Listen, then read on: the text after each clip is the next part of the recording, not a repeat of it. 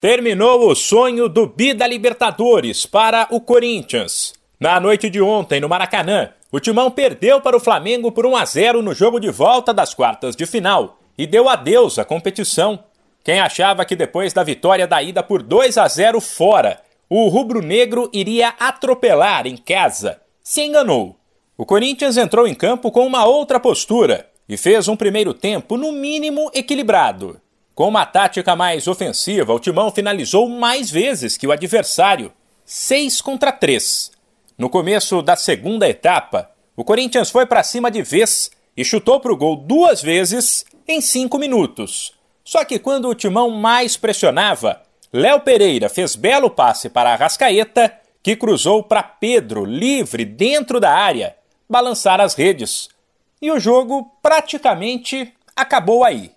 Depois, o técnico Vitor Pereira elogiou a equipe, deixou claro que o gol abateu o time e disse que o Corinthians foi eliminado pelo que fez na partida de ida em Itaquera. Assim, o jogo foi um jogo competitivo, um jogo discutimos metro a metro, olhos nos olhos, até até o nosso até o gol deles, até o gol deles, discutimos, fizemos um belíssimo para mim, fizemos um bom jogo, pressionamos de forma organizada.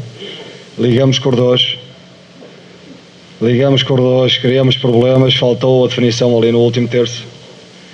E uh, isto até o gol, até o gol. Uh, no gol, evidentemente, evidentemente que o golo com uma desvantagem tão grande uh, não, não, foi, não foi aqui onde, a, onde a eliminatória de facto se resolveu foi, foi na segunda parte no, no no, no nosso estádio. Nomes como Balbuena, Juliano, Renato Augusto e Roger Guedes, teoricamente medalhões, começaram no banco naquela que foi talvez a partida mais importante do ano, o que gerou críticas ao treinador.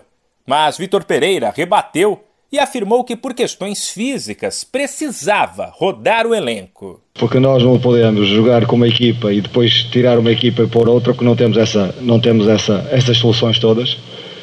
E como tivemos que jogar uh, há três dias atrás, debaixo de chuva, terreno pesado, e eu senti claramente alguns deles uh, que foram ao limite do desgaste.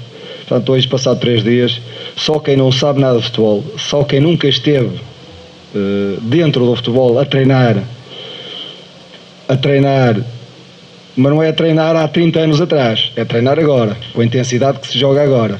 É que não entende porque é que eu tive que fazer gestão. Tenho que fazer gestão porque eles hoje seriam incapazes de pressionar como eu quero. Pressionado, o Corinthians volta a campo sábado em casa pelo Brasileirão para o clássico contra o Palmeiras. Se perder, ele ficará nove pontos atrás do Verdão, que é o líder e pode dar adeus à briga pelo título. De São Paulo, Humberto Ferretti.